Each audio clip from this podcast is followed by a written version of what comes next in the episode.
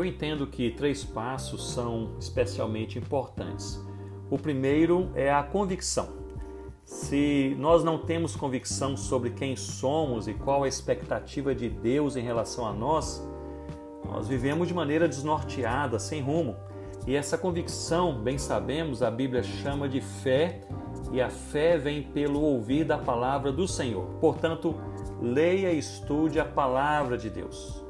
À medida que cremos, descansamos, pois nós passamos a estar convictos, ou seja, a ter convicção de que Deus de fato controla nossas vidas e controla também todo o universo.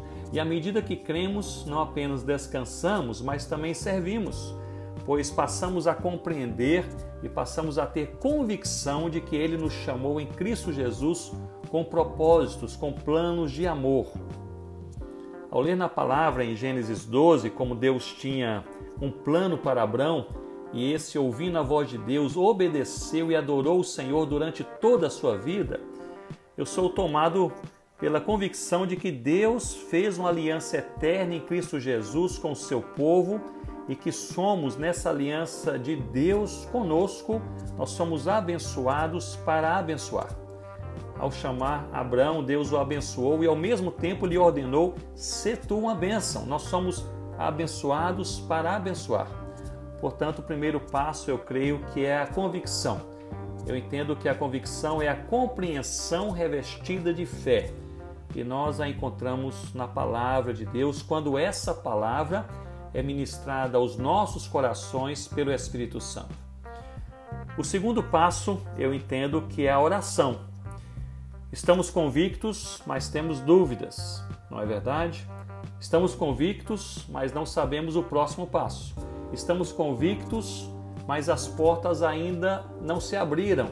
Estamos convictos, mas nós nos percebemos como inadequados, incapazes, insuficientes.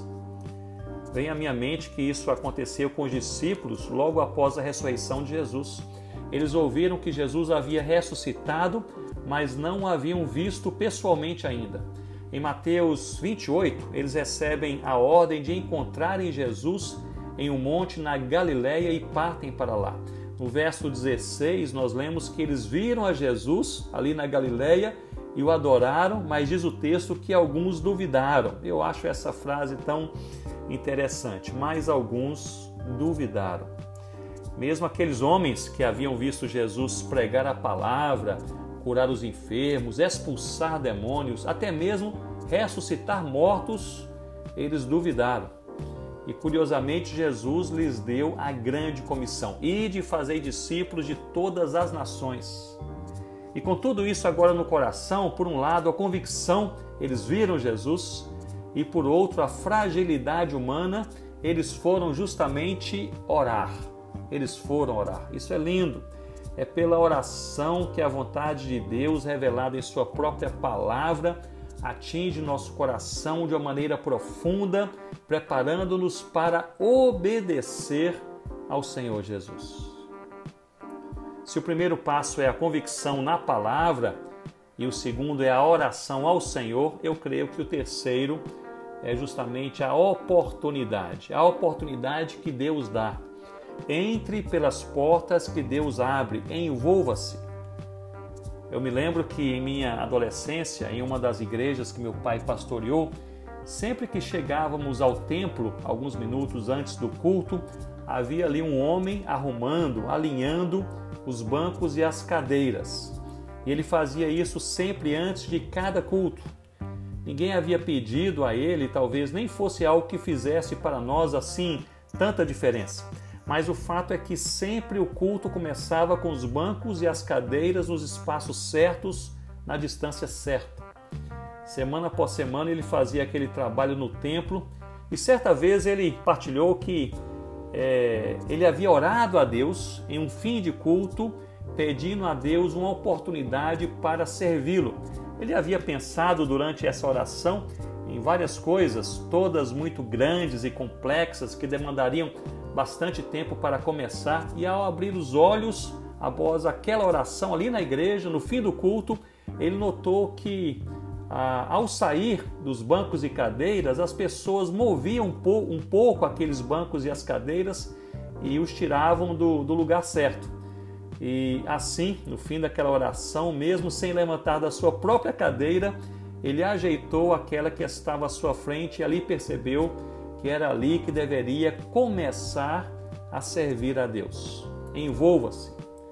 Pergunte ao seu pastor como pode ajudar na igreja local. Abra sua boca e fale quem é Jesus. Dê testemunho de Cristo nas redes sociais. Abrace alguém que está aflito, necessitado, angustiado. Invista em um projeto missionário para o alcance daqueles que desconhecem o Senhor Jesus. Ajeite a cadeira que está à sua frente.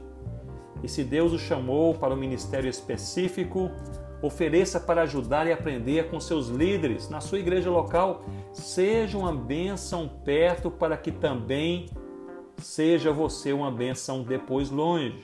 Estude, prepare-se e aproxime-se daqueles que já estão na caminhada.